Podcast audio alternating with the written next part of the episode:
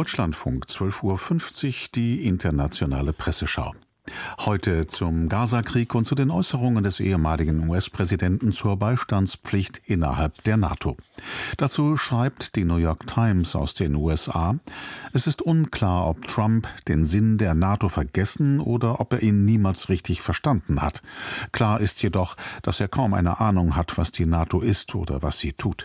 Und als er am Wochenende auf einer Kundgebung in South Carolina zu diesem Thema sprach, war das, was er sagte, weniger eine schlüssige Diskussion über Außenpolitik als vielmehr Kauderwelsch, die Art von empörendem Unsinn, der ununterbrochen aus einem leeren und unreflektierten Geist fließt. Die Botschaft des ehemaligen Präsidenten war klar, wenn die NATO-Mitglieder nicht zahlen, wird er sie der Gnade eines kontinentalen Aggressors überlassen, der bereits ein europäisches Land in Tod, Zerstörung und Verwüstung gestürzt hat, konstatiert die New York Times. Auch die brasilianische Zeitung O Globo aus Rio de Janeiro ist besorgt. Trotz seiner Angriffe, seiner isolationistischen Entscheidungen und seiner expliziten Annäherung an Putin hat die NATO während Trumps Amtszeit keinen Schaden genommen. Zuletzt ist sie sogar durch die Norderweiterung gestärkt worden. Aber dieses Mal gibt es Hinweise, dass Trump im Fall eines Wahlsieges seine Pläne mit mehr Nachdruck durchsetzen wird. Ohne die USA wäre die NATO extrem geschwächt, und das wäre dramatisch, weil es schließlich dieses Bündnis war, das in den vergangenen Jahrzehnten den Frieden gesichert hat. Die National Post aus Kanada stellt fest, Abschreckung funktioniert nur, wenn alle Seiten glauben, dass die Verpflichtung zur kollektiven Sicherheit unumstößlich ist. Dieser Glaube wird schmelzen wie Schnee auf einem Fluss, wenn Trump gewählt wird. Jetzt müssen Amerikas Verbündete für den Fall planen, dass eine Trump-Regierung das Bündnis aufgibt.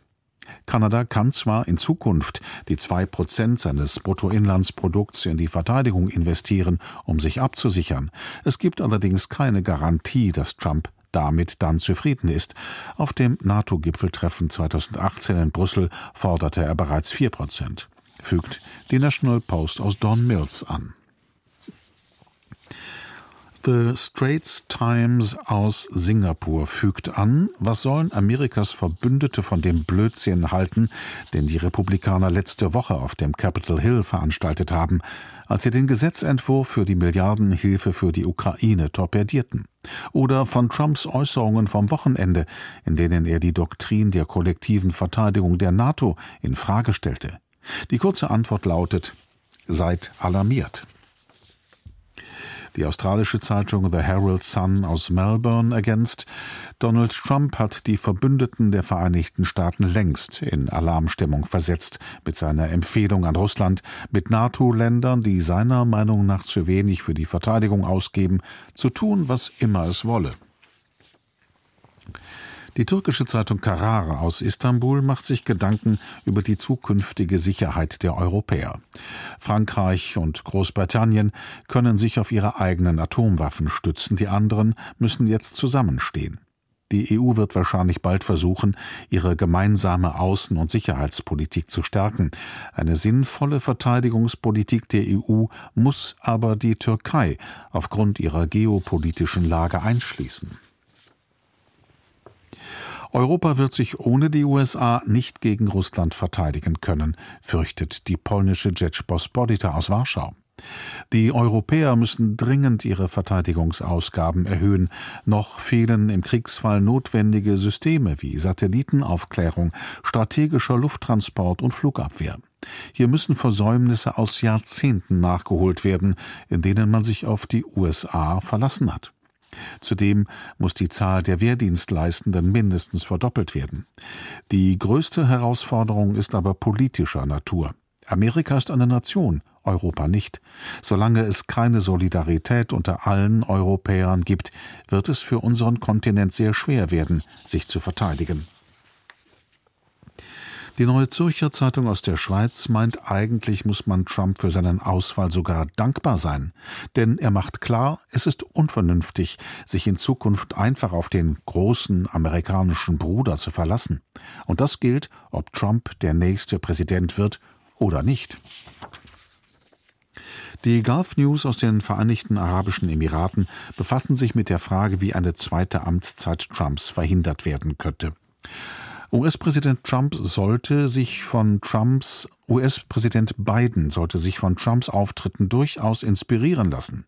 Im Wahlkampf geht es nicht nur um Fakten und Erfolge, sondern auch um die Verkörperung von Stärke, Macht und Führung.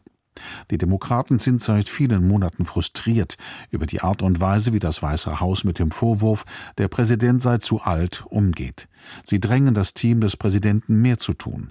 Tatsächlich ist es zu wenig, immer nur das Schreckgespenst des verrückten Trump an die Wand zu malen, urteilen die Gulf News aus Dubai. Nihon Keizai Shimbun aus Tokio greift Bidens Nahostpolitik auf. Er will unbedingt und so früh wie möglich eine Feuerpause im Gazastreifen erreichen. Israels Ministerpräsident Netanyahu beharrt allerdings weiterhin hartnäckig auf einer Fortsetzung des Krieges, wohl auch um sein politisches Überleben zu sichern. Weil Trumps Wiederwahl immer wahrscheinlicher wird, betrachten viele auf internationaler Bühne Biden bereits als lame duck. Netanyahu und seine rechtsextremen Koalitionspartner setzen offenbar auf eine Rückkehr von Trump, der sich als Präsident stets sehr israelfreundlich gezeigt hat. Nihon Keizai Shimbun aus Japan.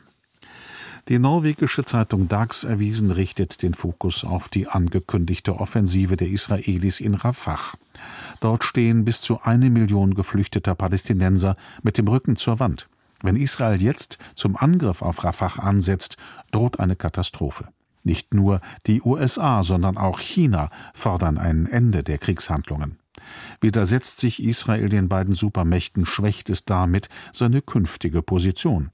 Israel muss Rafah verschonen und die Stadt als Symbol für Vernunft und einen Rest an Menschlichkeit stehen lassen, fordert Dax Erwiesen aus Oslo. Die arabische Zeitung Al-Quds macht den USA und Israel gleichermaßen Vorwürfe. Israel weiß, dass Rafah voller Vertriebener ist und dass eine Bodenoffensive den Tod sehr vieler Menschen bedeutet. Zwar hat US-Präsident Biden den israelischen Premier Netanyahu gebeten, beim Einmarsch in Rafah Zurückhaltung zu zeigen, offen ist aber, wie ernst diese Forderungen gemeint sind. Denn Biden unternimmt keine praktischen Schritte, um Israel zu stoppen. Dabei wären die USA der einzige Staat, der diesen Krieg beenden könnte, klagt Al-Quds aus Jerusalem. Auch die chinesische Zeitung Mingpao kritisiert die USA. Präsident Biden hat zwar bislang ungewohnt scharfe Kritik an Israels Vorgehen geübt, konkrete Maßnahmen hat er aber nicht ergriffen, um zum Beispiel Washingtons Militärhilfe für das Land zu kürzen. Das Weiße Haus hat vielmehr den Kongress um zusätzliche Hilfe für Israel in Höhe von 14 Milliarden US-Dollar gebeten. Dies zeigt, dass die USA der Eskalation im Gazastreifen nicht nur tatenlos zusehen, sondern sie auch aktiv befördern. So Ming Pao. Zum Abschluss kommentiert die Jerusalem Post aus Israel die Befreiung zweier Geiseln aus den Händen der Hamas durch die israelische Armee. Diese militärische Leistung verleiht den Israelis und den Juden in der Diaspora einen Energieschub, denn nach dem Chaos des 7. Oktober und den darauf folgenden Monaten der Qual über das ungewisse Schicksal der Geiseln, die während des Hamas-Überfalls im Süden Israels gefangen genommen wurden, kann man sich endlich an einem kleinen, aber symbolischen Erfolg aufrichten. Mit dieser Stimme der Jerusalem Post endet die internationale Presseschau. Die Redaktion hatte Bernhard Krieger und der Sprecher war Christoph Wittelsbürger.